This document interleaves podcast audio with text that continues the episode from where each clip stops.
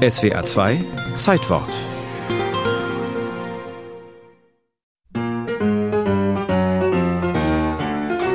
»258 Sportler aus 16 Ländern zogen am Eröffnungstag durch die Straßen des kleinen Kurorts Chamonix am Fuß des Mont Blanc.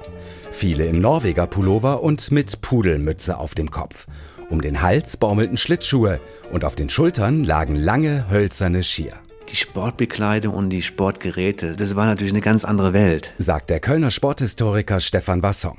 Denn damals gab es noch keine Hightech-Schlitten aus dem Forschungslabor oder hautenge aerodynamische Rennanzüge. Und es war ja auch keine Schutzbekleidung da. Also weder Eishockeyspieler noch Bobfahrer hatten ja irgendwelche Helme auf. Und auch sonst war 1924 noch vieles anders. Mal abgesehen davon, dass die ersten Olympischen Winterspiele zunächst nur als internationale Wintersportwoche über die Bühne gingen. Das Staatsoberhaupt hat zum Beispiel in Chamonix noch nicht die Spiele eröffnet. Es gab kein Fackellauf, es gab kein olympisches Feuer. Kein Olympiastadion und vor allem keine Live-Übertragung im Fernsehen. Ladies and Gentlemen, please stand for the national anthem of the Republic of Korea.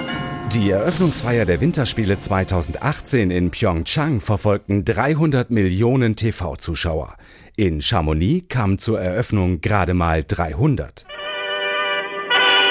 Auch das Programm der ersten Olympischen Winterspiele war im Vergleich zu heute ziemlich klein. Es gab nur 16 Wettbewerbe. Besonders beliebt war bei den Zuschauern das Bobfahren. Dort war der Nervenkitzel am größten und die Natureisbahn von Chamonix war gefährlich. Es gab viele Stürze, sagt Olympia-Experte Norbert Müller. Zum einen sind sie sicher dilettantisch gefahren, zum anderen waren ja damals die Kurven gar nicht entsprechend ausgebaut. Die Bobs waren ja auch im Vergleich zu den heutigen Lachnummern. Der Schweizer Eduard Scherer hatte seinen hölzernen Bob bei einer Tombola gewonnen und war vor Olympia noch nie auf einer Bobbahn gefahren. In Chamonix war er trotzdem der schnellste.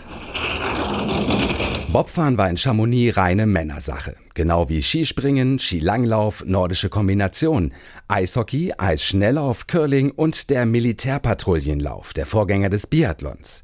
Nur beim Eiskunstlaufen machten auch einige Frauen mit, darunter Sonja Heni aus Norwegen.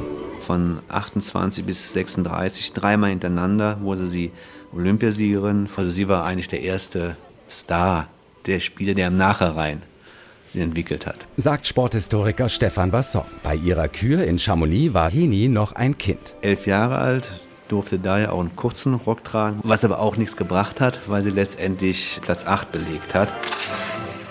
1924 in Chamonix war Deutschland als Folge des Ersten Weltkriegs vom IOC noch ausgeschlossen worden. Die erfolgreichste Nation war damals Norwegen. Der erfolgreichste Sportler der Finne Thunberg mit dreimal Gold im Eisschnelllauf. Olympiasieger durfte er sich aber erst zwei Jahre später nennen, nachdem das IOC die Internationale Wintersportwoche offiziell zu den ersten Olympischen Winterspielen erklärt hatte. Vor allem die Skandinavier waren zuerst gegen die Winterspiele, denn sie hatten seit 1901 ihre eigenen nordischen Spiele, die aber dann nach 1924 keine Rolle mehr spielten. Die Wintersportwoche in Chamonix überzeugte auch IOC-Präsident Pierre de Coubertin, der anfangs ebenfalls noch skeptisch war. Er schrieb später in seinen olympischen Erinnerungen, Dieses schneeumrahmte Vorspiel war in jeder Hinsicht gelungen. Es milderte den Groll und beschwichtigte die Vorurteile der Skandinavier, deren Champions sich natürlich auszeichneten. Es gab schöne Schauspiele. Kurz, diese erste Woche ließ sich für die Winterspiele gut an. 1925 beschloss das IOC zukünftig alle vier Jahre auf Eis und Schnee um Medaillen zu kämpfen. Demnächst in Peking.